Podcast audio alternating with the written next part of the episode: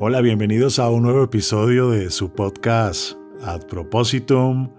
Hoy, como quedamos hace una semana, vamos a iniciar con la primera herida del alma. Hoy vamos a estar hablando nada más y nada menos que de la insuficiencia.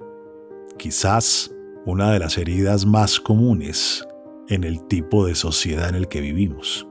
En la sociedad del rendimiento en la sociedad de la calidad, de los datos que muestren que estás llegando al nivel que deberías llegar, la evaluación continua, el crecimiento constante, sin parar.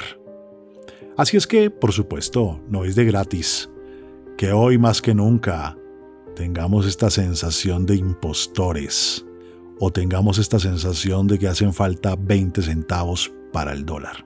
La vulnerabilidad las heridas, las susceptibilidades o los dolores. Me gusta a mí utilizarlos como sinónimos. Y básicamente para entender que hay cosas que se construyen a través de una serie de experiencias que tienen un significado personal y que nos marcan. Y que nos marcan de tal forma que terminan convirtiéndose en vivencias atemporales a espaciales, que uno no sabe de dónde surgieron, pero que en el presente, ya en la adultez, te siguen acompañando, y que terminan convirtiéndose en filtros por medio de los cuales tú lees el mundo, lees a las personas, lees la realidad, y de esta manera te parecen cosas más amenazantes o más estresantes o más difíciles. Y por supuesto ahí te preparas para el combate tal cual como lo hablamos hace una semana. Pues la insuficiencia es un filtro constituido por una sensibilidad especial. Y este filtro puede ser de 40 centímetros o de 5 milímetros. Este filtro puede ser de 10 centímetros de espesor o de 1 milímetro de espesor. Este puede ser un filtro rígido o un filtro inflexible. ¿Esto qué quiere decir? Que entre más te hayas sentido insuficiente a lo largo de la vida, más grande la herida. Que entre más hayas crecido en contextos en donde siempre te faltaba para ser reconocido. En contextos de altísima exigencia en donde hagas lo que hagas no serías felicitado. En contextos en donde siempre estás a punto de equivocarte o eres pecador ya de entrada, o eres culpable ya por hacer las cosas mal, pues más grande va a ser esa memoria afectiva, esa sensibilidad, que suele estar acompañado de una serie de creencias, por supuesto, acerca de lo que es grave e inaceptable en la vida.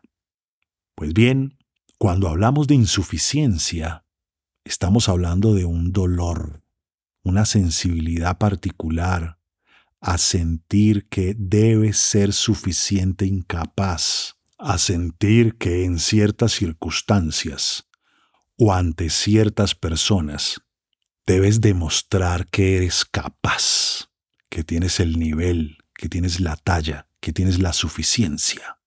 Sensibilidad que hace que no logres disfrutar tus logros ni experimentar satisfacción, porque aunque logres algo, este agujero negro que tienes en el corazón no te permite experimentar la satisfacción, no te permite experimentar el logro. Y por ello necesitas más y más y más, creyendo que quizás algún día llegues.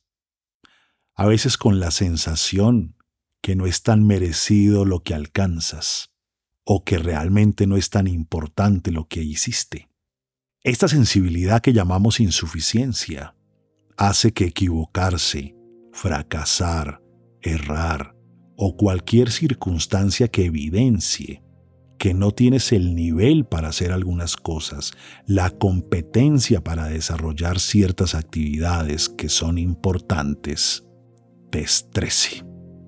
Y aunque objetivamente tengas todas las certificaciones, cursos, desarrollos y experiencias, como dicho agujero negro no se llena, sigues sintiendo que equivocarse, fracasar o errar sería la prueba absoluta de que no tienes el nivel para desarrollar ciertas cosas. En la insuficiencia, te incomoda cuando los proyectos no alcanzan el máximo nivel. Te atormenta la duda acerca de si las cosas o acciones por hacer son las adecuadas o son suficientes. Y entonces vuelve y aparece la angustia.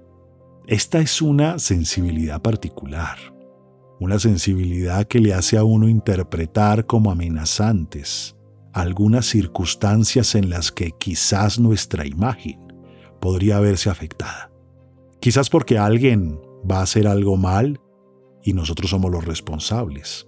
Tal vez porque alguien quizás no cumpla con el plazo comprometido y somos nosotros los que vamos a quedar mal. Tal vez porque hay un hijo que se comporta de una forma disruptiva como no debería y entonces nuestra imagen de padres va a quedar mal.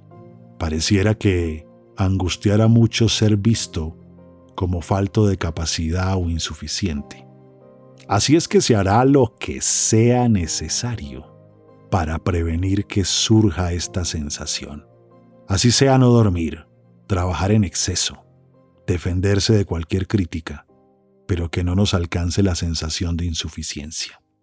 Por supuesto que esta sensación, que es una memoria afectiva, también está acompañada por una serie de creencias que funcionan como pistolas en tu cabeza listas a apretar el gatillo en cualquier momento mandatos, deberías, que dicen cosas como las siguientes. Si no tienes el máximo nivel, tú no vales tanto. El problema es que cuando alcanzas un buen nivel, conoces gente que tiene un mejor nivel. Y cuando alcanzas el siguiente nivel, conoces otra gente que tiene mucho más nivel. Y como ese agujero negro no se llena, ahí sigue la pistola disparándote en la cabeza.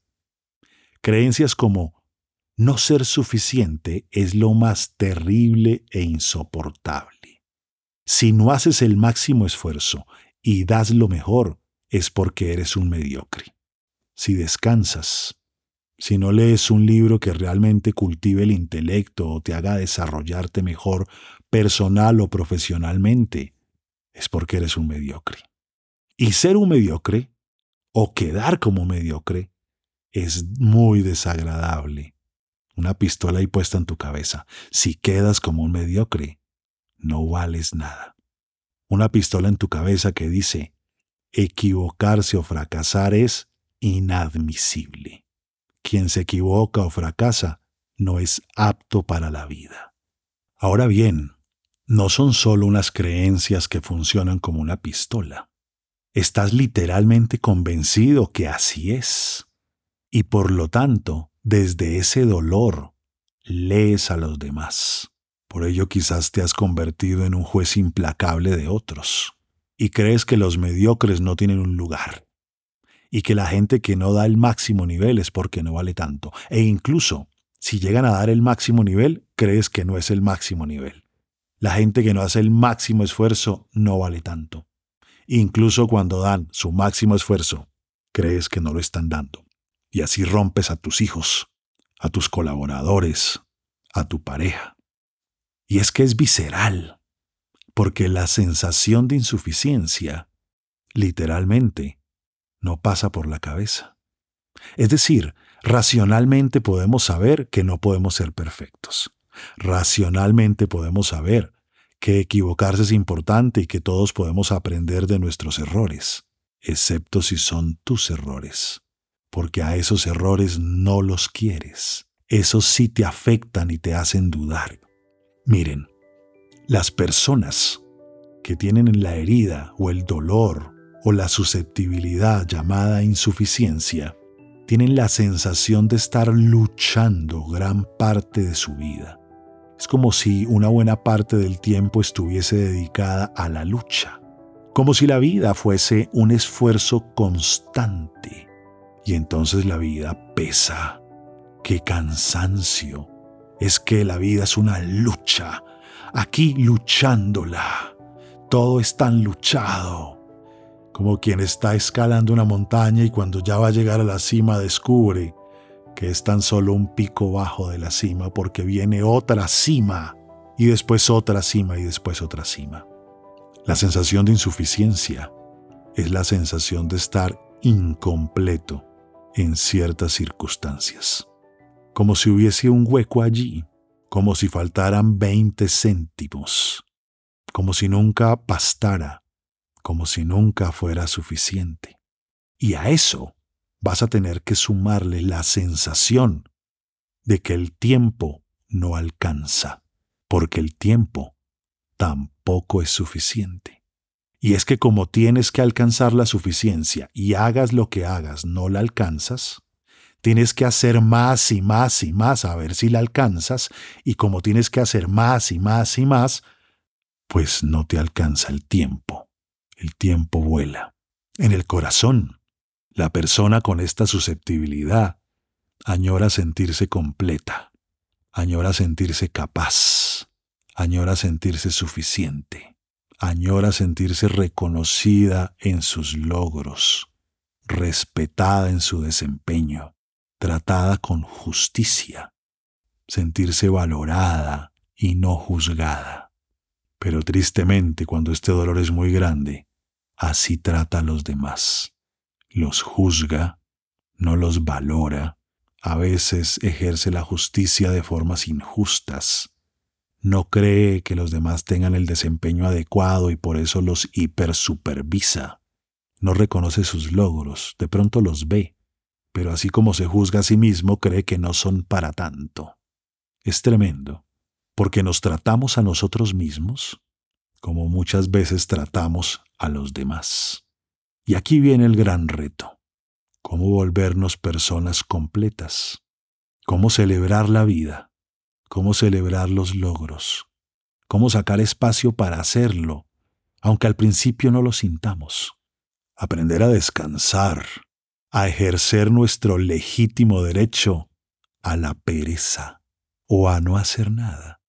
Aprender a disfrutar las cosas que tenemos, a gastar las cosas, a usarlas, a dejar de ser hombres y mujeres del mañana y darle curso al presente, disfrutando la vida hoy y no estando todo el tiempo, hay que pensar en cómo será mañana, guardemos esto para mañana, hagamos algo que sea previsivo.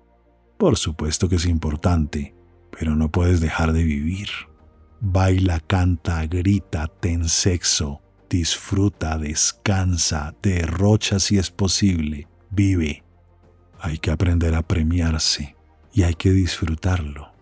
Y así, poco a poco, aceptando que está bien que seamos así tal cual como estamos, sin agregarle nada más. Muy bien, ha sido un gusto compartir con ustedes la primera herida del alma, la insuficiencia. Nos vemos en una semana con la siguiente herida. Qué gusto verlos por acá nuevamente. Chao.